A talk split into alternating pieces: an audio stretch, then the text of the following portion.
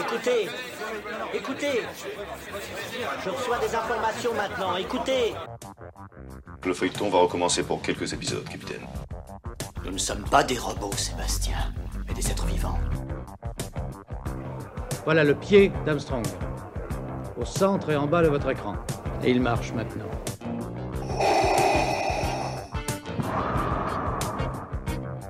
On peut dire aujourd'hui que la science-fiction est bel et bien partout. Tu veux dire qu'on est dans un programme informatique Est-ce vraiment si invraisemblable Le dormeur doit se réveiller. Non, c'est de la science-fiction. Bonjour à toutes et à tous, vous écoutez C'est plus que de la SF, le podcast hebdomadaire sur la science-fiction animé par l'œil de chéri et produit euh, par Actu SF. Aujourd'hui c'est un épisode euh, sponsorisé par les, les, éditions 404 qui nous ont euh, demandé euh, d'interviewer Noah Descharles qui vient de sortir Prism, un euh, roman de science-fiction pas comme les autres, très ambitieux d'un point de vue de, de l'univers et, Noah va, va, nous en parler aujourd'hui. alors pour vous un peu donner le, le, contexte de cette émission, on est dans les bureaux d'Editis, il y a plein de romans jeunesse autour de nous, il y a aussi des, des cups, c'est assez, voilà, on a un peu l'impression d'être dans un espace enchanté et on a, on, est, on a le plaisir de rencontrer euh, Noah Descharles qui est avec nous.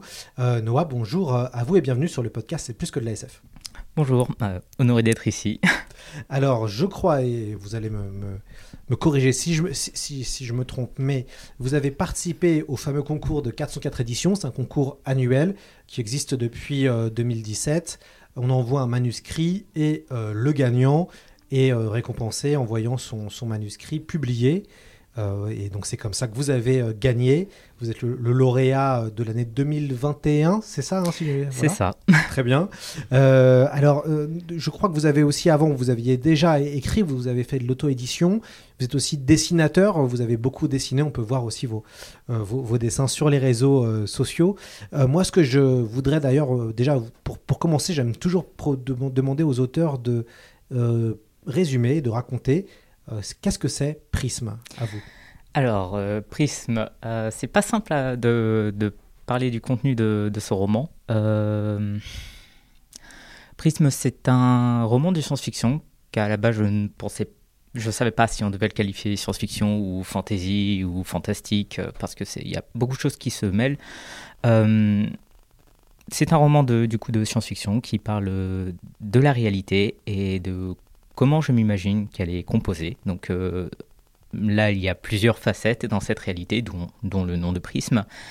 Et euh, elles communiquent entre elles pour créer notre réalité. Et Valence, euh, le personnage principal, évolue dans, dans cet univers, euh, parti en morceaux. Et il ne sait pas pourquoi. Ouais, c'est ce qui est assez fascinant quand on commence la lecture de, Prisme, c'est qu'il y a une, sacrée ambition, puisqu'il y a trois réalités euh, différentes où votre personnage Valence euh, vit euh, entre guillemets trois vies en, en, parallèle. Comment est née cette, cette envie d'avoir cet univers-là? Alors, j'aime les jeux vidéo et c'était normalement un scénario de jeu vidéo que j'écrivais pour, pour Prism. je suis assez fan des jeux Quantic Dream, donc tout ce qui est Heavy Rain ou les jeux à choix en fait de, de manière générale. Et j'imaginais en fait Prism pour, pour un jeu à choix. Euh, donc euh, où, chacune de nos actions dans les réalités, euh, chacun des dialogues qu'on aura avec les personnages aurait une influence sur la fin potentielle du prisme. Bonne, mauvaise, neutre, peu importe. Où la morale jouerait, où les actions joueraient, où les rencontres joueraient. Et je ne sais pas faire de jeux vidéo en fait. Donc bah, c'est en roman que je l'ai fait. Ouais, ça aurait pu être. Peut-être vous avez connu ça, l'espèce de jeu de rôle en format papier, on pouvait aller de numéro en numéro. Pour, les, les euh, livres voilà. dont, on est le héros. J'ai encore ma bibliothèque chez moi de, de livres dont on est le héros et j'en ai racheté plein euh, dès que j'ai commencé à avoir de l'argent d'adulte, hein, pour des trucs d'adulte. Donc euh, les, les, livres dont vous êtes le héros. J'aime beaucoup les, les, les jeux et les livres où on influence euh, la fin, en fait. Vous, vous racontez, euh, il, y a un petit passage assez, assez sympa et assez touchant, c'est la, la, partie des remerciements du, du livre. Mm. Il, y a, il, y a, trois pages, c'est assez rare d'avoir autant de pages dans des remerciements et c'est ce qui euh, euh, apporte un côté aussi euh, sympathique et, et, et, touchant. Et vous racontez quand même avec beaucoup de beaucoup d'humour euh, d'ailleurs que euh, vous avez tenté un peu ce concours comme ça, je crois. C'était oui. un peu pas, pas, pas, par hasard, mais, mais presque. Presque par hasard.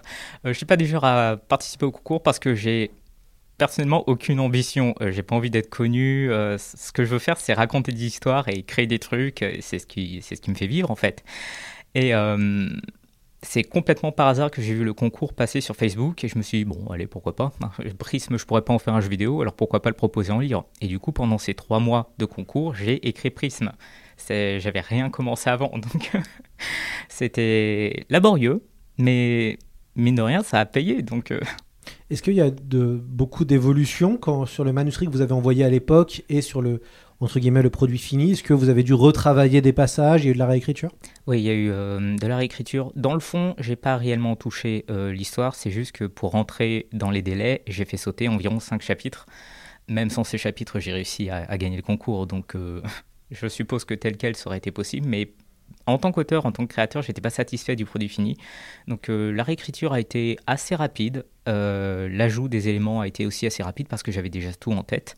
Donc euh, du premier jet au second jet, il n'y a pas tant de différence, mais les différences font quand même que l'univers et les personnages sont beaucoup plus consistants maintenant. Vous avez euh, auto-publié et auto-édité des, romans avant, alors ça fait quoi cette différence euh, de passer dans le côté obscur de la force et, de passer dans l'édition traditionnelle En vrai, beaucoup moins de travail.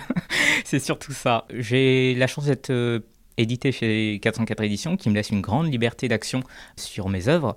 Donc euh, de ce côté-là, j'ai pas énormément différente. Peut-être que le point de vue extérieur d'un éditeur me permet de, voir des choses que moi j'aurais pas vues seul en réécriture ou, euh, euh, sur l'histoire. Mais de, manière générale, la seule chose que ça change pour moi, c'est que j'ai plus à mettre en page mes livres tout seul, j'ai plus à faire ma com tout seul, j'ai plus à faire mes couvertures tout seul ou démarcher les imprimeurs, ce qui est très extrêmement chronophage en fait. Ouais, c'est ça. C'est une réalité qu'on connaît finalement assez, euh, euh, assez peu, vu que même si l'auto-édition existe et euh, mm. devient un marché de plus en plus important, c'est vrai qu'elle est, c'est assez peu médiatisé. Hein. Y a déjà beaucoup de journalistes ont déjà du mal à, lire les livres qu'on leur envoie. Donc en plus, l'auto-édition, il y a, il y a tout un univers qu'on ne connaît pas. Est-ce que d'ailleurs vos, les lecteurs qui vous lisaient vous ont suivi alors dans, ce, dans cette bascule? Oui, oui, oui, ils m'ont même encouragé euh, à, le faire. Euh, j'avais déjà sorti un, roman euh, juste avant, juste pour essayer en fait. J'avais, j'étais, je, fais de la BD, je fais de l'illustration à la base, et j'ai toujours aimé écrire, mais c'est quelque chose d'extrêmement personnel d'écrire. On se met beaucoup dans l'écriture. C'est pas comme le dessin, on a juste à dessiner une case pour une émotion. Là, maintenant, on décrit l'émotion. Euh, mais mon, mon, lectorat de base, celui qui, qui, me suit pour la bande dessinée, m'a encouragé à, à, faire de l'écriture et à participer du coup à, au concours 404. Ils étaient pour eux persuadés que j'allais gagner. Et apparemment, ils ont eu raison. Ouais, ce qui, est intéressant, c'est que euh, quand on regarde et qu'on lit Prisme, on voit que c'est très efficace. Vous avez des, des, chapitres assez courts finalement, il y a une écriture euh, limpide et, rythmée. Euh, ça, c'était une volonté de votre part de euh, d'aller, on va dire, à l'essentiel. Est-ce que vous déjà vous étiez un lecteur de, littérature young adulte ou jeunesse ou pas forcément? Honnêtement, je ne sais pas si c'est de la littérature jeunesse que je que j'ai en majorité. En fait, je prends des livres parce que le, je, ne lis pas les dos de livres, je lis les premières lignes d'un livre avant de l'acheter. Si l'écriture me capte directement, le livre va m'intéresser. Ou pas ensuite à la suite, hein, on, verra, on verra bien. Euh, à savoir si mon écriture, euh, je l'ai pensée efficace ou pas, je ne sais pas du tout. c'est mes, mes, premiers écrits euh, professionnels, on va dire, dans le parcours traditionnel de l'édition. Euh, mon style est encore un peu bâtard, mais je, je, vois là une façon de m'améliorer. ensuite, je suis du genre à penser à, me, enfin, à me détacher d'un écrit s'il est trop pompeux, euh, si euh, en fait je me sens con en lisant le livre, j'aurais pas envie de lire le livre. Et je pense aux lecteurs qui n'aiment pas lire ou qui lisent peu. Et euh, dans mon lectorat de, de base, donc dans, dans, les gens qui me suivent pour la BD et tout ça, il y a beaucoup de personnes qui n'aiment pas lire et qui ont lu mes livres. Donc je suis content. Oui, ce qui est intéressant, c'est que vous aviez une communauté. Mm. y a, enfin, quand on regarde sur vos comptes Twitter, vous êtes suivi quand même par, par beaucoup de, par beaucoup de, de, personnes. Euh, vous aviez en plus de, une deuxième personnalité euh, de Dunklate. Euh, Dunkless, en fait. C'est ça, Dunkless, pardon. Dunkless, qui pendant longtemps a été votre nom de code, hmm. entre guillemets, votre nom d'artiste. là, c'est en train d'évoluer. Maintenant, c'est Noah Descharges sur lequel vous, vous, vous répondez. Est-ce que pour vous, c'était finalement cette communauté que vous avez créée au fur et à mesure des années, ça vous a permis de constituer la première base de votre lectorat? Oh, complètement. Euh, c'est sûr et certain même. Ces, ces personnes-là me suivent depuis toujours et m'encouragent à continuer. Et euh, c'est c'est la base de mon lectorat. C'est pour eux que j'écris et c'est eux qui me portent. Quand on lit euh, votre, euh, quand on lit Prisme, on voit qu'il y a euh, pas mal de d'éléments assez fantastiques. On a une réalité, on a des réalités parallèles avec aussi des monstres qui peuvent faire leur apparition. On le voit assez rapidement dès les premiers chapitres Mm. de, de, de Prisme.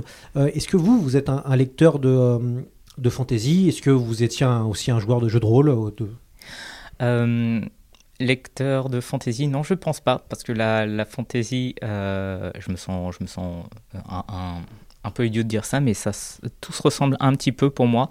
Euh, je suis pas du genre à me cantonner à un, un genre littéraire, euh, plutôt à, des thèmes ou des sujets qui m'intéressent. Par exemple, je lis du Asimov parce que j'aime beaucoup sa, sa manière d'approcher la géopolitique et bah, du coup euh, la sociologie de manière générale. Et, euh, mais aussi, d'un autre côté, je lis Le Seigneur des Anneaux parce que j'aime beaucoup tout le monde qui a été créé autour, toute cette c'est très consistant comme univers et euh, je prends des choses que j'aime un peu partout. Euh, mais je suis beaucoup plus influencé par euh, le jeu vidéo ou le cinéma par exemple. Christopher Nolan est l'une de mes très très grandes influences au niveau univers et manière de raconter les histoires. C'est juste que c'est par exemple un peu froid pour moi au niveau des personnalités, au niveau des relations des personnages. Donc je mets ce qui me manque pour moi dans les livres que je lis ou les jeux vidéo auxquels je joue ou les films que je regarde, je le mets dans mes écrits. Il y a, vous avez évoqué tout à l'heure les jeux, de- les jeux à choix. Mm. Euh, Vous avez parlé des jeux de Quantic Dream. Alors, c'est- il y a le plus connu est peut-être Heavy Rain. Il y a eu euh, plus récemment Detroit euh, Become Human. Ouais. Euh, il y a aussi les jeux de Telltale Game pour ceux qui ont joué peut-être à The Walking Dead, à, à Batman, à Wolf Among Us. Euh, il y a aussi, euh, d'ailleurs, vous le citez, je crois, les jeux euh, Dontnod. Life is Strange, euh, qui a aussi plusieurs possibilités aussi d'un point de vue narratif. Euh, la, la question du choix, elle est aussi, euh, on, on la retrouve aussi dans le, dans le scénario de Mm. votre roman. C'est important d'avoir le choix. Oui, bah, le... les, les personnages, euh, pour moi, euh, doivent être nuancés. Ils doivent pouvoir se poser des questions, douter d'eux-mêmes, douter de leur quête. Et c'est important pour moi que le lecteur puisse s'identifier à ça. Un personnage trop lisse, trop parfait, le lecteur s'identifie pas à lui. Euh, il aimerait douter avec lui, euh, être triste avec lui, être en colère avec lui. Et je donne à Valence le choix euh, de suivre ou non cette quête qu'on lui impose. Quand j'ai vu vos, vos dessins de, de Valence, Mm. on voit que c'est un personnage de couleur, enfin en Mm. tout cas de, de- ou, racisé, comme on dit maintenant. C'était une volonté d'avoir un, un- de sortir un peu des, des clichés, des, des héros. Complètement. Euh, ça, c'est un truc que je déplore quand. on- on- en plus, je, je suis blanc et tout ça. euh, techniquement, je suis représenté partout. Mais euh, c'est un truc que je déplore dans la fiction en général. C'est vraiment ce manque de. de de représentation, euh, que ce soit dans le genre, euh, dans l'ethnie ou euh, bah, du coup dans, dans la sexualité des personnages, ça devient mais chiant. c'est hyper barbant de, voir euh, toujours les mêmes choses avec toujours les mêmes personnages et toujours les mêmes problématiques. Et je voulais absolument que Valence soit un personnage de, couleur, que soit un personnage avec euh, une sexualité euh, différente. La sexualité est, enfin, je parle de la sexualité dans, le roman parce que des gens ont besoin de se représenter à travers un personnage principal qui a ses, ses particularités. Généralement, ce genre de personnage est secondaire, voire tertiaire, et euh, ça, ça me déplaît. En, en lisant Prisme, euh, j'ai eu la- un peu la sensation que j'ai retrouvée dans, dans certains, euh, dans certaines thématiques des sœurs Wachowski. On a l'impression quand même qu'on évoque une forme de transidentité avec, euh, avec votre personnage de, de- de Valence qui a euh, plusieurs vies. Euh, Mm. Et donc forcément, on pense à Claude Atlas, on pense... mais j'ai l'impression que la transidentité faisait partie peut-être des thématiques, je sais pas cachées, mais moi en tout cas, j'ai j'ai retrouvé ces, ces thématiques-là, non? Oui, euh, de un parce que je suis concerné et euh, bah, de deux parce que c'est important euh, que tout le monde, absolument tout le monde, puisse y voir euh, ce qu'il veut. Vous avez parlé des sœurs, du coup. Matrix est l'une de mes grandes influences aussi. J'a- J'adore leur, leur manière de raconter des histoires. Et encore une fois, là, par contre, je retrouve ce que je cherche dans la fiction. Donc, les relations, les questions existentielles, les questions profondes, en fait, des personnages euh, au travers de cet univers-là. Euh, Valence, techniquement, n'aurait pas le temps de se poser des questions sur lui-même. Il, fait, il subit sa vie, il subit ses vies. Et euh, évoluer dans, dans, cet univers pour lui est délicat, difficile. il arrive quand même à y trouver son compte. Oui, alors on, a aussi un personnage, c'est ça qui est intéressant, c'est que vo- votre héros commence avec euh, des problématiques existentielles, euh, et, et c'est ça qui est aussi, ça change, ça change du héros parfait. Euh, votre héros est pas parfait, votre héros justement. alors, ce qui est intéressant, c'est qu'il est, il est basculé, il se retrouve sans le vouloir hein, dans une aventure qu'il ne maîtrise pas forcément les, les codes au début, et ça aussi, c'est intéressant le fait de commencer avec un personnage finalement euh, qui a pas mal de, de défauts, euh, de ce que pourrait on dire juger la société, c'est un personnage qui n'est pas parfait, mais qui va finalement euh, rentrer dans une quête qui est plus traditionnelle, qui est la quête du héros, la fameuse quête Mm. du héros euh, théorisée par Joseph Campbell, où, euh, où finalement votre personnage bah, va euh, utiliser ce qu'il vit pour au fur et à mesure évoluer et, et se transformer. Oui, euh, Valence au début est complètement passif. hein. Il subit complètement sa vie et il est résigné à la subir. Que tout ça lui tombe dessus, quelque part, il a pas le choix. Et il n'a pas le choix d'être le héros de cette histoire. Il a le choix du chemin qu'il va prendre, euh, de, la quête qu'il veut faire euh, et des conséquences. Mais euh, il n'a pas le choix quant, à, quant à la quête qu'on lui impose et les pouvoirs qu'on lui impose. Est-ce que vous, pensez écrire une suite à Prism Vous ouvrez des, quelques petites portes où on sent qu'à la fin, il est possible qu'il y ait une peut-être une nouvelle aventure. je pense pas écrire une suite. J'aime bien, j'aime bien cette fin. Euh, je pense que ce serait trop euh, de faire une suite euh, pour Prism. Il se suffit à lui-même. Ensuite, je laisse les gens décider ce qu'ils veulent. Et euh, peut-être dans le même univers ou est-ce qu'il y a une envie de retrouver votre univers que vous avez créé? Je dirais pas que j'ai pas envie. Je dirais que ça en ferait sans doute trop. Je pense que Prism a hum, le potentiel de partir sur d'autres médias.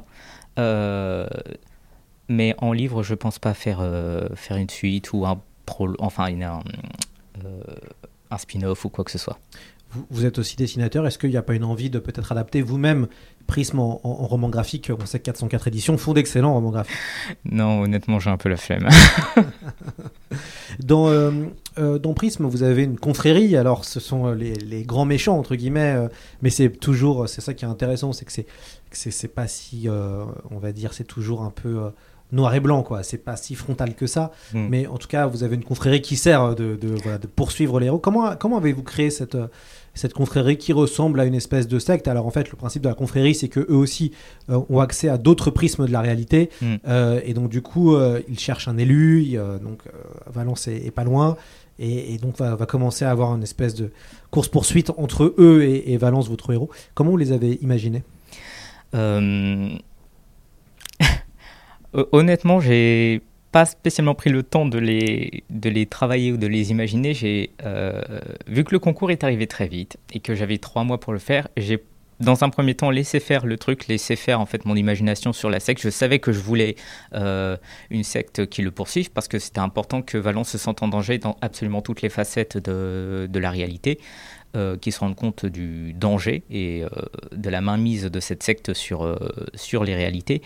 Mais le travail de la secte s'est fait au deuxième jet. Parce que le premier jet, elle était plutôt plate, elle, elle avait vraiment aucune, aucun, aucun relief. C'est au deuxième jet que j'ai travaillé la secte pour lui donner du coup une genèse, une mythologie, vraiment un aspect beaucoup plus consistant pour que non seulement on y croit, mais qu'elle ne soit pas, après réflexion, foncièrement mauvaise. Euh, toutes les personnes qui évoluent dans cette secte ne sont pas des personnes mauvaises. Et ça n'arrive pas, ça n'arrive jamais. Vous, êtes un, gamer. Alors, est-ce que on, on aime bien, c'est le mot ah, vraiment à la mode maintenant, c'est l'or qui correspond à l'univers. Est-ce que vous avez écrit sur un papier euh, votre lore ou est-ce que à cause du temps qui passait et on l'a on l'a entendu que c'était assez short comme moment d'écriture, euh, vous l'avez euh, vous l'avez établi au fur et à mesure de, de- de l'écriture. Alors, euh, la seule chose que j'ai posée sur papier avant de me mettre à écrire, c'est les règles. Les règles du, du prisme, les règles des passages d'un fil à l'autre, les règles du temps, la relativité. C'était horrible à faire, mais il fallait d'abord que j'ai cette liste euh, de règles pour pouvoir me lancer dans l'écriture, parce qu'il ne fallait pas que je, je tape une incohérence dans, dans l'écriture. Le premier jet, j'avais une énorme incohérence. Je l'ai corrigé euh, du coup au deuxième jet, mais j'avais une, une incohérence qui est passée, mais on me l'a souligné, donc c'est-à-dire qu'elle était suffisamment grosse pour que, pour que ça passe pas en fait euh, une fois, une fois édité, mais le lore en entier n'est pas, n'est pas posé sur papier. Euh, je suis un énorme fainéant. Je déteste faire des fiches. Donc euh, les seules choses que je fais, c'est ma liste de règles euh, pour savoir si à un moment ou à un autre durant, durant l'écriture, j'ai dépassé cette règle et donc si j'ai complètement foiré ma cohérence au niveau de l'histoire. Le, votre temps, euh, donc il y a plusieurs temps à l'intérieur du, du- de votre roman Prisme, Mm. euh, plusieurs euh, sociétés en, en parallèle. Je suppose que vous avez dû regarder Interstellar peut-être avant, vous avez dit que vous étiez fan de Christopher Nolan. Est-ce que vous avez lu des, euh, romans qui parlent de voyage dans le temps, qui parlent de... Je pense notamment à Joe Walton, euh, qui, euh, qui avait écrit un excellent roman qui imaginait une uchronie avec deux temps parallèles. Euh, ça s'appelle Mes vrais enfants, un petit chef-d'œuvre de la, de la SF. Est-ce que vous avez, dû, vous avez lu d'autres romans qui abordaient ces thématiques-là? Non, pas vraiment. Alors, euh, niveau temps, mon temps à moi, mon... vu que je suis auto-entrepreneur, je n'ai quasiment pas de temps pour moi. Donc, euh, j'aimerais avoir plus de temps de lecture et pouvoir, pouvoir découvrir d'autres classiques. Je ne l'ai pas, malheureusement, pour le moment. Vous avez euh, là, vous, vous êtes en plein dans le moment de la sortie euh, de, de Prisme. Euh, vous avez enfin le, le manuscrit en main. La couverture est, est sublime avec un, un espèce de relief très intéressant qu'on Mm. touche et très agréable. Comment vous vivez euh, ce moment de entre guillemets basculement, ce moment où on sort un livre, ce moment où on est en promo euh, comme aujourd'hui? Comment vous le, vous le vivez ça? Alors, de base, je suis euh, particulièrement anxieux et là, je le suis un peu plus que d'habitude. Mais c'est gratifiant. Euh, en fait de voir euh, le livre euh, physiquement, surtout dans une maison d'édition, parce que je ne pensais pas que mes écrits et mes univers intéresseraient les maisons d'édition ou dans le parcours traditionnel de, manière générale. Je pense pas m'avancer en disant que mes idées sont un peu complexes et que je ne pensais pas avoir un public de manière générale. J'aime bien faire dans le compliqué et euh, je veux pas m'arrêter, donc euh, la preuve c'est que ça a payé. Oui, c'est vrai que c'est assez. euh, c'est ça qui aussi marque quand on commence à lire Prisme, c'est qu'il y a une complexité en termes de votre euh, paradigme sci- science-fictif, d'avoir Mm. trois univers parallèles. Euh, c'est assez intéressant puisqu'en fait le lecteur est un peu perdu au début et puis évidemment après vous expliquez pourquoi on est perdu et comment fonctionne, quelles sont les règles du jeu Mm. du Prisme. Et ça, c'est assez, c'est assez intéressant. Est-ce que vous, ça vous a donné envie d'écrire euh, d'autres romans chez 404 éditions suite à ce premier, euh, cette première aventure? Écrire d'autrement, oui, si, euh, chez 404 éditions s'ils veulent bien de moi ensuite. Mais euh, j'aimerais continuer à écrire. J'aime écrire, j'aime créer des univers, raconter des histoires et faire vivre des personnages. C'est euh, un truc que j'aimerais faire mm, encore longtemps. Est-ce que, euh, vous, euh, est-ce que vous avez relu euh, Prisme depuis sa sortie? Non, je crois que je l'ai assez relu en, en réécriture. Je pense que je le relirai euh, plus tard. C'est, je vais sans doute grincer les dents à chaque fois que je vois une coquille ou une répétition ou ce genre de choses. Donc pour l'instant, je suis pas prêt. J'ai pas encore reçu les premières euh, vraies critiques. Donc euh, si je me mets à voir des trucs que j'ai pas vus avant, je vais sans doute bader dans mon coin et me dire que j'aurais pu mieux faire. à, à travers les réseaux sociaux et vos réseaux sociaux, on voit que vous avez dessiné les personnages. Hmm. Euh, et c'est assez intéressant en termes de sortie, euh, puisque vous avez, vous avez accompagné la sortie de ce livre par vos illustrations, Mm. euh, ce qui est assez original et ce qui est assez euh, agréable, puisque on voit ça assez peu. hein. Euh, malheureusement, communiquer sur, sur un livre est jamais si évident que ça. Pour vous, est-ce que vous l'avez fait quand vous avez écrit votre roman? Vous avez assez rapidement dessiné vos personnages pour voir à quoi ils devaient ressembler? Je les ai déjà en tête quand, quand j'écris, mais pendant en fait le concours de K104, je dessinais en même temps pour montrer au lectorat comment je, voyais euh, mes personnages, pardon, notamment Valence. Euh, et euh, bah, les lecteurs étaient assez satisfaits en fait de, voir le personnage vivre au travers des illustrations. Les vraies grosses illustrations, donc normalement celles que vous avez reçues avec, avec le livre, c'est la première que j'ai fait après avoir terminé le premier manuscrit. Et ça a pas mal aidé à porter le lecteur euh, via les réseaux sociaux. Les gens aiment voir, euh, ils aiment euh, les illustrations. Euh, je me souviens même que les gens m'ont demandé qui était le dessinateur. Et ça m'a permis d'avoir, sans doute, ça m'a permis de- de- d'avoir de- des lecteurs supplémentaires.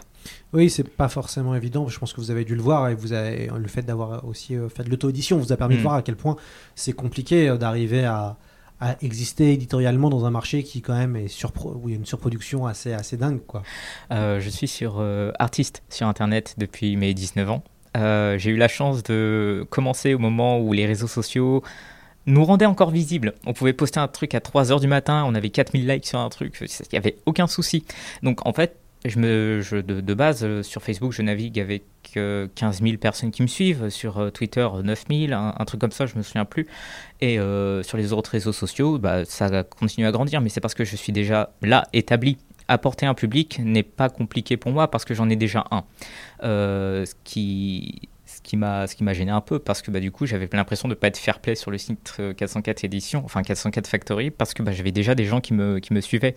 Euh, quand on m'a dit oh t'as beaucoup de lectures sur ton sur ton roman sur le site euh, je fais oui non j'ai aucun mérite j'avais déjà des gens. Il y a les gens qui commencent sur 404 Factory n'ont sans doute pas un public de base. J'en avais un. Heureusement qu'on ne publie pas au nombre de lectures qu'on a parce que je me serais senti super mal euh, donc non, avoir un public pour moi n'est pas compliqué parce que, bah, comme j'ai dit, j'ai aucune ambition. Avoir 15 000 personnes derrière moi, c'est déjà énorme. Euh, j'ai l'habitude de faire des conventions, j'ai l'habitude de faire des financements participatifs et souvent ils fonctionnent très très bien. C'est juste que je suis un énorme paresseux et que j'en fais pas plus. Vous, euh, tout à l'heure, vous avez dit un truc qui est intéressant. Vous avez dit que vous pensiez pas que finalement des éditeurs classiques allaient s'intéresser. Mmh à vos, euh, à vos écrits. Euh, c'est une musique que j'ai déjà entendue euh, et à travers les réseaux sociaux, mmh. on voit qu'il y a quand même un jeune c'est souvent en plus des, des, jeunes auteurs, des jeunes écrivains qui ont cette sensation-là, qui ont cette sensation de ne pas être entendus, de ne pas, pas forcément intéressés, surtout quand on porte des problématiques LGBTQ+, où c'est mmh. aussi plus difficile d'arriver à, à, être peut-être publié parce que bah, forcément le marché euh, n'est pas forcément toujours là et ne répond pas forcément présent, c'est pas encore évident. Euh, comment vous, euh, qu'est-ce que vous diriez à ces, à ces, à ces gens finalement, maintenant que vous, vous êtes passé de l'autre côté du miroir? Je dirais que les mœurs évoluent, que les gens sont beaucoup plus ouverts, que notre génération devient celle qui, bah, qui, est, qui sont dans les bureaux des maisons d'édition, qui sont les personnes qui nous lisent, qui sont les personnes qui nous accompagnent. Donc c'est le, le bon moment en fait pour se lancer, pour parler de ces choses-là, parce que les jeunes en ont besoin, les gens de notre âge en ont besoin, et les personnes des générations précédentes qui n'ont pas pu être représentées en ont besoin aussi. Donc, go Vous, vous, évoquiez votre grande flemme depuis tout à l'heure dans l'interview oui. et même dans les remerciements, vous parlez de votre flemme. Euh, Est-ce que euh, quand même, euh, bah, vous savez très bien, hein, l'écriture c'est un muscle, mm. euh, ça se travaille et compagnie. Est-ce que quand même, malgré la flemme, vous voyez essayer de prendre du temps à encore plus vous améliorer d'un point de vue, je sais pas, d'un point de vue stylistique, d'être encore plus efficace dans peut-être des descriptions, peut-être dans des séquences Est-ce que vous avez cette envie de d'aller encore plus loin dans un savoir-faire? Oui, oui, oui. J'ai vraiment très, très envie de m'améliorer en, écriture, d'étoffer mon vocabulaire, euh, d'étoffer mes connaissances aussi. L'écriture est un, euh, est un hobby accessible et euh, faut pas s'en priver en fait. Euh, c'est ce que je dis aux personnes aussi généralement qui veulent se lancer dans l'écriture ou qui, qui, qui, sont timides ou qui n'ont pas l'impression de, bien écrire. C'est que euh, c'est comme le dessin, c'est comme la cuisine, c'est comme n'importe quoi. C'est en s'entraînant qu'on y arrive et il faut bien commencer quelque part. Et euh, maintenant que j'y suis, je me dis, mais j'ai encore tellement à apprendre et j'ai envie d'en faire plus, j'ai envie de raconter plus. J'ai j'ai pas pour ambition d'être lu par des grands ou de me faire connaître et tout ça. Je veux juste en raconter plus. C'est intéressant ce que vous dites là parce que on, on sait totalement ce qu'on ressent en ce moment avec le grand public. Mm. Il y a une appétence euh, de, la, de, la, de, de, vouloir écrire. Suite au confinement, beaucoup de gens se sont, euh, se sont dit qu'ils voulaient euh, écrire et donc les maisons d'édition sont obligées de fermer leur, les, les, appels à manuscrits parce qu'ils sont surchargés. Et ce qui est intéressant, cette façon de... Vous avez utilisé un mot très intéressant, intéressant d'hobby Mmh. finalement d'hobby accessible. C'est hyper intéressant ce que vous venez de dire, d'hobby accessible. Qu'est-ce que vous, comment vous voyez les choses face à peut-être des gens qui ont une vision de la littérature beaucoup plus euh, classique, une vision beaucoup plus euh, élitiste aussi de la littérature? La littérature, c'est quand même un. Alors c'est marrant, comme vous dites, c'est accessible et en même temps, il y a un espèce de grand mot, euh, même de mmh. gros mot qui est la littérature.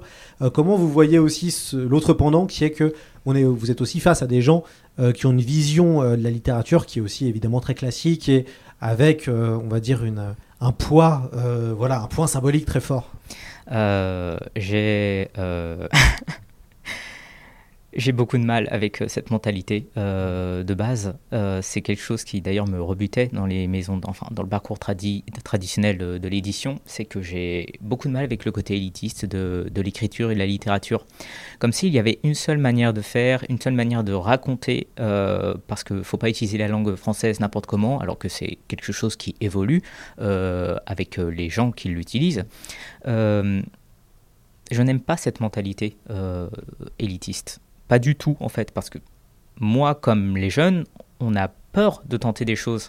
Euh, il me semble que c'est en, c'est en écrivant, c'est en tentant, c'est en euh, créant des mots aussi euh, qu'on fait évoluer la langue française. Et rendre ça élitique, rendre ça, en faire un luxe, c'est c'est empêcher les, jeunes personnes, euh, ou même seulement celles qui veulent se mettre à écrire, euh, de croire en elles. Euh, Il y a beaucoup de personnes qui veulent pas se plier à des règles, en plus qui sont complètement tacites en écriture. C'est pour ça que je pensais que je ne serais jamais édité. C'est parce que déjà je suis un petit con et que j'ai du mal avec l'autorité. et de deux, une personne qui m'aurait demandé de changer complètement mon texte parce que ça ne rentre pas dans des codes, encore une fois, tacites, je serais du genre à l'envoyer se faire foutre, pour être vulgaire. Mmh, mmh. Oui, c'est intéressant, ça incarne aussi bien, euh, moi je vois, un il y a, depuis quelques années, on voit aussi un, un basculement du lectorat, on voit Mm. aussi que, euh, et surtout dans le, dans le milieu euh, du fandom, dans le milieu de l'imaginaire, on voit qu'il y a tout à fait un basculement, on voit que les, les problématiques, euh, notamment de genre, les problématiques de, euh, de visibilité euh, de, de personnages, d'avoir des gens de toutes les couleurs, euh, de, de, tout, de, de, tout, de, de tous les genres, euh, c'est quelque chose qui est demandé maintenant par toute une frange Mm. d'un lectorat. Et, et en fait, ça, on voit que des fois que c'est en contradiction, en tout cas c'est en battle avec une autre frange d'un lectorat beaucoup plus classique. Mais ce qui est intéressant, c'est qu'il y a un basculement aussi de la, volonté de, aussi des, des lecteurs. Et donc ça, bah, si les lecteurs décident autre, chose, bah, évidemment, ça, ça, ça évolue. Euh, vous, et comment vous, euh, votre pratique de la lecture, même si vous n'avez pas beaucoup de temps avec le- votre travail en, en Mm. parallèle, euh, vous arrivez, vous essayez de- d'essayer de, lire peut-être tous les jours, ou en tout cas d'avoir toujours un roman pas très loin de, de votre table de chevet Alors j'ai une pile à lire. Voilà, une palle, la fameuse palle. Ouais, voilà. Euh, je j'essaye de lire un petit peu tous les jours. Euh, des fois, j'y arrive vraiment pas parce que j'ai trop de choses à faire. Et puis, je suis le genre de personne qui, comme les films, les séries, les jeux vidéo, il faut que je sois plongé dedans des heures d'affilée pour pour être émotionnellement investi. Je peux pas lire 20 minutes par 20 minutes. Il faut que je lise des heures d'affilée. Je suis du genre à finir un livre en une journée. Et euh, sauf que j'ai pas une journée pour lire un livre. Donc, euh, bah, je me débrouille. Qu'est-ce que vous avez lu récemment qui vous a, qui vous a vraiment touché? Euh, récemment qui m'a vraiment touché. Oh, c'est un roman de chez 404, j'y suis justement. C'est Le Réveil des légendes que j'ai beaucoup aimé. Du coup, là récemment, j'ai lu la suite qu'elle a qu'elle a fait en auto-édition parce qu'elle n'a pas pu être euh, rééditée euh, par 404, qui est du coup le tome 2 des Réveils des légendes. Et c'est fantastique. On est sur un univers euh, du coup euh, complètement fantasy, euh, mais euh, proche de, de- du côté sombre de The Witcher par exemple. On est sur un, un bon traitement géopolitique, des personnages travaillés. Franchement, c'est une lecture que j'ai adorée. Et en, en termes de films ou séries, vous avez vu des choses qui vous ont plu récemment? Euh, je me suis refait les Stranger Things. Euh, et de manière générale, j'aime beaucoup Umbrella Academy. Et j'ai vraiment hâte à la prochaine saison. Est-ce que, euh, c'est, que ce soit film, série, livre, euh, ça vous permet de alimenter votre imaginaire? Est-ce que euh, voilà, vous, considérez que ça alimente aussi des idées, que ça vous donne des idées, des, des, personnages ou, pas forcément? Si, clairement, la lecture influence euh, complètement mes idées. euh, que la lecture ou les jeux vidéo ou les séries, tout ça.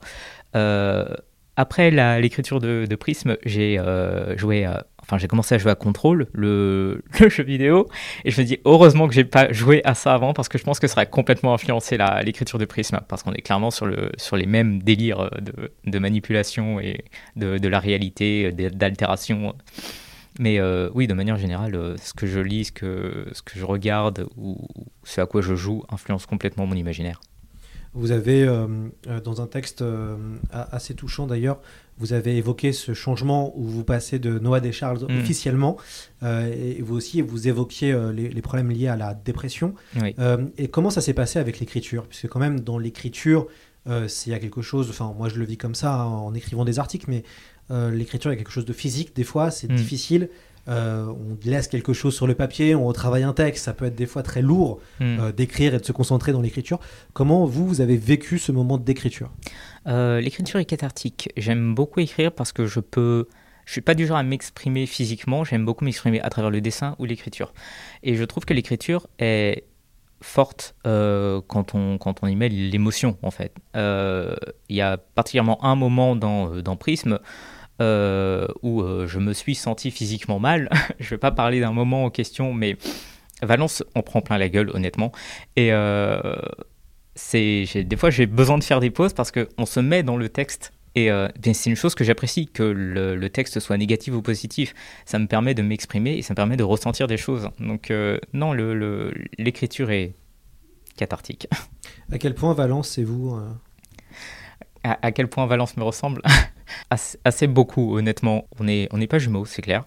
Mais il, euh, il incarne ce que j'aimerais être Valence est fondamentalement gentil et, euh, généreux. Euh, il a cet amour du monde et des gens autour de lui malgré ce qui lui arrive. Et bah du coup il a la, sagesse qui va avec parce que bah mine de rien c'est un une vieille âme. Et j'aimerais arriver à, cette sérénité qu'il a euh, avec lui-même parce qu'il a mine de rien Valence a confiance en ce qu'il est. Il a peut-être pas confiance en ce qu'il peut faire mais il a confiance en ce qu'il est il sait ce qu'il vaut même s'il paraît complètement anxieux lui aussi mais euh, j'aime- j'aimerais arriver à cette euh, cette sérénité d'esprit Il y a dans les, les mots que vous utilisez pour définir les personnages, en tout cas l'univers, Mm. euh, il y a euh, le traître, le navigateur. Et en fait, des fois, je me suis dit, j'avais l'impression d'être comme, comme dans un jeu de tarot avec Mm. des personnages euh, qui incarnent symboliquement euh, des, euh, des fonctions. Est-ce que vous vous êtes dit ça quand vous avez J'avais envie de faire des cartes de tarot justement avec euh, bah, du coup l'observateur, le voyageur, la traîtresse, le traître, le messager, la façonneuse. Il y a, tellement, y a tellement d'images qui me viennent en tête quand, quand j'ai ces noms. Euh, effectivement, j'avais imaginé une sorte de tarot avec. Vous habitez euh, en Bretagne, à Mm. côté de, de Brest. Euh, on sait que la Bretagne, c'est un territoire d'imaginaire euh, assez fort. Brocéliande n'est pas, très très loin. Il y a, il y a une histoire. Est-ce que le fait de vivre là-bas et aussi pas très loin de la mer, ça, ça vous donne de l'inspiration dans vos, dans vos écrits, dans votre imaginaire? Le paysage breton est très hétéroclite. On a euh, les monts d'arrêt, euh, on, a la, on a les côtes sauvages, on a la plage, on a les, on a les forêts. Et effectivement, euh, j'aime beaucoup me balader en nature, justement pour ça. Euh, les nuées d'oiseaux, ça vient pas de nulle part. hein. je me balade, je lève la tête, j'en vois. Euh, J'adore les merles, ça doit se voir. Donc oui, tout, tout, tout le paysage breton, de manière générale, est très inspirant parce que bah il y a de tout. Vous, vous faites euh, des conventions, je crois que vous avez aussi fait des festivals Mhm. euh, li- littéraires. Euh, là, vous allez en refaire, je suppose, avec votre roman. Sans doute. Moi, j'ai une petite question. J'ai eu aussi l'occasion d'en faire et je continue à en faire des, des festivals d'imaginaire à différents niveaux. Et et c'est vrai que vous qui, qui avez, qui faites de, de l'auto-édition, vous savez très bien que dans un festival, par exemple, souvent on met les auteurs auto-édités autour et Mm. puis au centre euh, les, les auteurs euh, officiels. Il y a une forme de violence symbolique entre guillemets, puisque c'est vrai que souvent les auteurs euh, auto-édités sont soit mis dehors et Mm. pas dedans, ou soit autour euh, et pas euh, au centre. Euh, là où il va y avoir une bascule, c'est vous qui allez passer peut-être au, au- au centre. Euh, comment vous, vous, vous vivez ce et comment vous avez ressenti vous ces finalement ces salons, ces festivals où on a l'impression des fois euh, de voir des gens bah, qui vendent vraiment leurs marchandises, leurs camelotes. Moi, j'ai fait quelques festivals, ça m'a vraiment marqué de voir des gens qui vraiment vendaient en fait, comme si on vendait pas forcément euh, autre chose. Comment vous avez comment vous, vous avez vécu ça? Alors, je suis vraiment pas la bonne personne à qui demander ça, parce que je vends très très bien. les, les festivals sont, je- sont très très bénéfiques pour moi, donc je ne suis vraiment pas la bonne personne à qui poser cette question. Vous faites partie des heureux élus. Ouais. J'ai pas fait exprès non plus. Hein. C'est pas quelque chose, c'est pas encore une fois une ambition de, de vendre au festival. C'est que euh, je pense que j'ai fourni tellement de contenu sur Internet que je me suis créé une fanbase très fidèle C'est ça. et qu'ils sont toujours là euh, pendant, pendant le, un festival ou pendant un salon. La Japan Expo est très fructueuse pour moi, c'est ce qui remplit mes caisses en fait. Euh, les financements participatifs aussi, et à chaque fois que je me retrouve quelque part en dédicace ou, ou même juste à une table, euh, je peux vendre, il n'y a, y a vraiment pas de souci pour moi. Donc je pense pas pour moi qu'il y aura énormément de différence, je pense même que ce sera peut-être un peu le contraire, peut-être que je vendrai moins auprès d'un public qui ne me connaît pas. Est-ce que vous allez justement sortir des, édi- des, des- vous l'avez déjà fait sur internet, mais est-ce que vous allez sortir euh, des illustrations originales euh, euh, pour accompagner euh, Prism? Est-ce que ça fait partie des, des objectifs? Éventuellement, éventuellement, je me dis que si je fais un festival et que je dois vendre mon livre, euh, les personnes qui viennent, euh, pas les vendre en tout cas les, les dessins, mais les personnes qui viennent faire dédicacer leur, leur livre, je peux leur glisser un, un print dans, dans le livre pour leur montrer euh, bah, comment je vois les choses. Euh, dernièrement, j'ai fait une illustration avec Valence et les trois fils. Euh, et celle-là, je pense, bah, peut-être la glisser dans, dans le livre aux personnes qui, viendra, euh, qui viendraient euh, faire dédicacer euh, l'ouvrage ou en parler, euh, tout simplement. la, la culture manga est, je pense, assez importante aussi p- pour vous dans votre imaginaire. C'est quoi les, les quelques mangas qui, vous ont marqué ou qui continuent de vous marquer Euh, j'ai commencé avec les mangas, effectivement. Bah, j'ai commencé avec le basique Dragon Ball Naruto. Et euh, plus récemment, c'est plus euh, Gangsta, euh, Full Metal Alchemist. Bon, ça, ça, m'a, ça, ça me suit depuis, depuis mon enfance. Mais je ne suis pas grand, grand lecteur de manga en vrai. Disons que j'ai grandi avec quelques-uns et je m'en suis inspiré parce que j'aime beaucoup la manière de, de raconter les histoires dans, dans les mangas et de développer les personnages. Je crois que vous avez un, un prochain projet. euh, J'en ai plusieurs, j'ai plein de projets. J'ai cru voir qu'il y avait un projet qui s'appelait Jericho. Bon, le truc que j'ai retenu parce que Oui. le nom m'a fait penser à ça. C'est quoi votre prochain, euh, votre, vos, vos prochains projets Voilà? Euh, J'en ai pas mal. Euh, disons que les deux, les deux principaux, il y en a un qui traite de l'onirisme parce que c'est un de mes sujets phares. Ça doit se ressentir dans, dans Prism aussi. Euh, et un autre, du coup, Jericho, qui serait euh, ma première tentative euh, de, de récit fantasy. On verra bien comment ça se, ça se profile. Encore une fois, j'ai pas réussi à rester simple dans ma création d'univers. Donc, Vous aimeriez bien, peut-être pour une sortie en 2023-2024, c'est ça à peu près? J'aimerais. Euh, si j'arrive à stabiliser ma propre situation personnelle, j'aimerais beaucoup euh, pouvoir euh, écrire au même rythme que Prism. Oui, alors est-ce que vous ambitionnez sur du moyen long terme de vivre de l'écriture, sachant que c'est euh, très très compliqué hein, en France d'en vivre hein? J'adorerais, j'adorerais, mais je sais comment ça fonctionne. Et euh, pour euh, vivre de l'écriture, il faudrait soit que je devienne un best-seller dès le premier, soit que je sorte une dizaine de livres et que j'arrive à, vivre des royalties, bah, du coup, de ces dizaines de livres. Sauf que je suis pas si prolifique que ça. Oui, alors c'est vrai que euh, à la... donc vous êtes... quand vous étiez auto-édité, l'argent, tout, finalement, rentrait dans vos caisses, C'est ça. même si ça demandait d'investir. euh, vous, avez parlé tout à l'heure du coût de l'imprimerie, il fallait faire la maquette, il fallait corriger, enfin, y a, bref, y a plein- J'avais la chance d'être graphiste aussi derrière, donc en fait, j'avais personne à payer à part l'imprimeur, Ah, effectivement. C'est ça, mais bon, quand même, c'est un coût, c'est du Mm. temps, c'est de l'énergie. Euh, là, c'est différent, il y a toute une économie du livre qui se met à votre service, mais derrière, euh, vous, avez, euh, un- vous avez touché un avaloir, et puis après, vous allez toucher les droits d'auteur quand le moment où l'avaloir sera dépassé. Euh, c'est vrai que c'est compliqué, on, on voit bien, hein, il y a une vraie problématique sur les, les auteurs depuis quelques années. On parle beaucoup de ça de plus Mm. en plus à travers euh, les romans, mais surtout à travers la BD, où, les auteurs de BD ont mené la fronde aussi de, Ouais. de, de demander à gagner plus euh, euh, sa vie. On, on voit que finalement, même, on a l'impression des fois que juste écrire et d'arriver à publier, c'est une forme de récompense, tellement Mm. c'est compliqué. Euh, j'ai fait mes petits calculs dès que j'ai vu que je serais édité. J'ai regardé les pourcentages, j'ai regardé le prix euh, hors taxe et tout. J'ai fait mes calculs. Je fais bon, je vais devoir vendre euh, tant de, livres pour, pour bah, du coup couvrir l'avance de droit, puis commencer à toucher. J'ai tellement l'habitude d'avoir les, yeux sur les chiffres parce que je vends mes livres moi-même, je gère mes stocks, que là c'est extrêmement frustrant de ne pas de ne pas avoir ça sous les yeux. Mais j'avais conscience qu'en publiant Prisme, je toucherais quasiment rien. En fait, le, le but de publier Prisme, c'est de publier Prisme, en de le, de le distribuer sur un parcours traditionnel et un plus large public.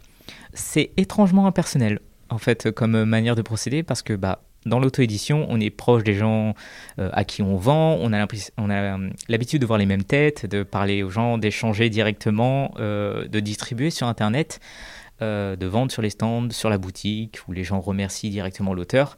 Il y a tellement d'intermédiaires que je trouve ça terriblement impersonnel comparé à ce que je fais d'habitude. Ouais, Est-ce que vous, vous pensez justement peut-être continuer à faire les deux? Ça veut dire à, à avoir des livres qui sortent dans le schéma classique et avoir des livres qui sont dans le format auto-édition. Est-ce que vous pensez à, à mélanger les deux? Oh, il y a, il y a des chances. Bah, je me dis que si j'écris un livre et que je le propose à une maison d'édition euh, et qu'il est refusé, moi je peux le faire dans mon coin. Je vois pas le refus comme une fatalité. Comme j'ai dit, j'ai gagné Prisme, je m'y attendais vraiment pas. C'est la première fois que je propose un texte à une maison d'édition et je suis publié. C'est incroyable, en vrai. C'est complètement incroyable parce que je vis le rêve de personnes qui ont sans doute envoyé des vingtaines de manuscrits à des maisons d'édition différentes dans l'espoir d'être publiés. Et moi, je tente ça comme un sauvage et euh, le prolo est publié. Donc, euh, oui, je vais continuer à faire, euh, à faire les deux parce que bah, euh, être publié dans le parcours tra- traditionnel ou pas, je sais que je serai lu, pas à la même échelle, mais je sais qu'au moins je ferai rêver quelques personnes. Vous savez que c'est souvent comme ça que ça se passe. C'est quand on n'en a rien à faire que les, choses, les choses avancent. hein. C'est formidable. N'ayez pas d'ambition, les gens. Mais écoutez, merci euh, beaucoup Noah Descharles d'être venu. Euh, déjà d'avoir fait l'effort de venir vous encanailler à Paris pour euh, cette, euh, cette interview. Euh, je rappelle, donc Prism est lauréat du Grand Prix 404 Factory et publié chez 404 Éditions. Très bel ouvrage noir argenté, un petit peu bleuté, qui est disponible pour 16 euros dans toutes les bonnes librairies. Normalement, allez voir votre libraire et, demandez, demandez Prism. Et même s'il ne l'a pas en rayon, il le recevra assez, assez rapidement. Euh, ce podcast était euh, sponsorisé par les éditions euh, 404 et on espère, et on espère pardon, retrouver euh, Noah Descharles. Noah, euh, on se retrouve bientôt alors sur un peut-être sur un salon pour un prochain roman? J'espère. Encore merci.